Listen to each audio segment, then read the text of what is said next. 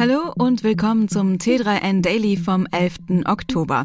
Heute geht es in doppelter Hinsicht um Amazon. Wir beschäftigen uns mit dem zweiten Prime Day des Jahres und mit dem manchmal rätselhaften Umgang mit Retouren. Außerdem IKEA, digitale Nomaden, App auf Rezept.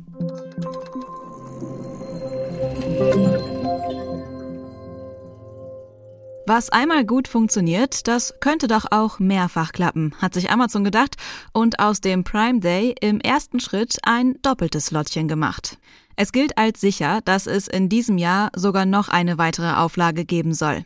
Die Angebote fallen beim zweiten Prime Day Event eindeutig nicht so umfangreich aus wie bei der Erstauflage, doch ein paar Highlights für Schnäppchenjäger und Jägerinnen sind durchaus dabei. Gerade im Technikbereich lohnt sich die Suche.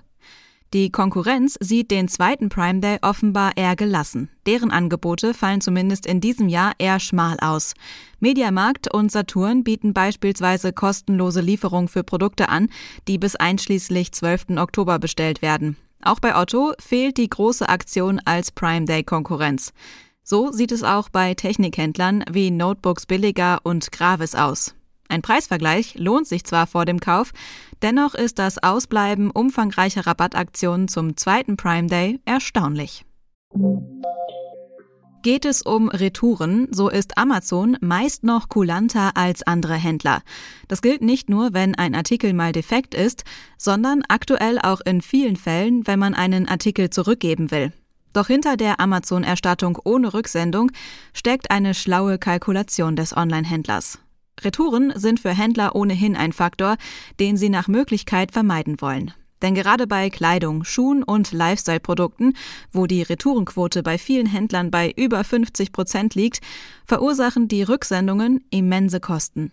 Die Reaktion darauf fällt für manche überraschend aus. In verschiedenen Foren berichten Kundinnen, dass sie einen Artikel an Amazon zurückgeben wollten. Entweder weil er falsch geliefert wurde oder weil er einfach nicht gefällt. Bei einigen Artikeln unter 20 Euro wert generiert das Unternehmen im Kundencenter nach der Frage der Erstattungsart kein Rücksendeetikett mehr, sondern meldet, Erstattung veranlasst, Sie müssen den Artikel nicht zurücksenden.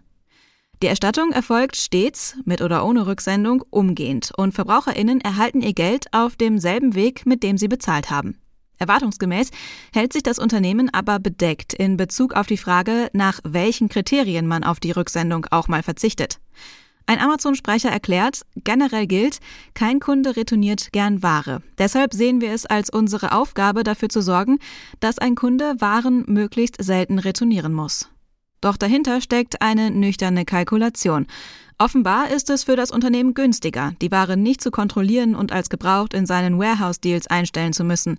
Auch die Portokosten, so gering sie für den Großkunden Amazon sein mögen, spielen hier sicherlich eine Rolle. Unterm Strich ist Amazons Großzügigkeit also blankes Kalkül. Überstrapazieren sollte man diese Großzügigkeit von Amazon Geld zurückzuerhalten, ohne eine Rücksendung durchführen zu müssen, aber nicht.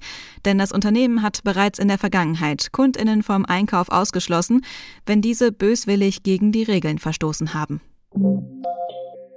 Wer auf der deutschen IKEA-Homepage nach Dirigera sucht, bekommt derzeit nur eine Handvoll Rollos angezeigt, sowie die Pressemitteilung zur Ankündigung des neuen Smart Home Hubs und der neuen App.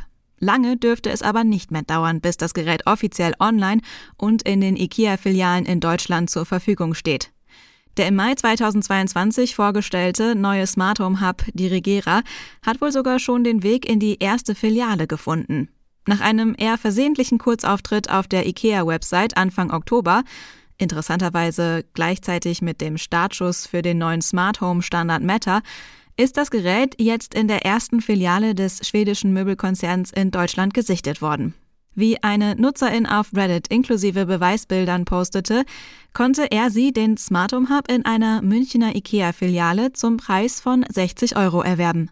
Der, die Nutzerin, kann mit Dirigera derzeit aber noch nichts anfangen, denn für die Nutzung wird die neue IKEA Home Smart App benötigt, die noch nicht verfügbar ist. Laut IKEA soll die App im November fertig sein und veröffentlicht werden. Dirigera löst, wenn es verfügbar ist, das Smart Home Gateway Tradfree ab, das im Frühjahr in den Abverkauf ging. Portugal hat sich offenbar vorgenommen, zum Hotspot für digitale Nomadinnen zu werden. Die Argumente sind nicht schlecht. Niedrige Lebenshaltungskosten, milde Temperaturen und freundliche Menschen, die gut Englisch sprechen.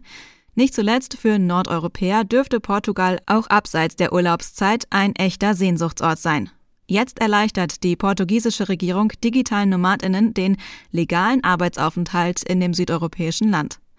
Ab 30. Oktober 2022 können Interessierte das für zunächst ein Jahr gültige Visum in einer portugiesischen Botschaft in ihrem Land oder der Ausländerbehörde in Portugal beantragen. Darüber hinaus ist eine auf bis zu fünf Jahre verlängerbare Aufenthaltsgenehmigung möglich. Voraussetzung ist, dass die AntragstellerInnen einen Nachweis über ein regelmäßiges Einkommen der vergangenen drei Monate erbringen können. Außerdem müssen sie einen gültigen Arbeitsvertrag und Steuerdokumente vorlegen. Natürlich können auch Selbstständige das Visum beantragen. Die erste digitale Gesundheitsanwendung für Migränepatientinnen ist vorläufig zugelassen.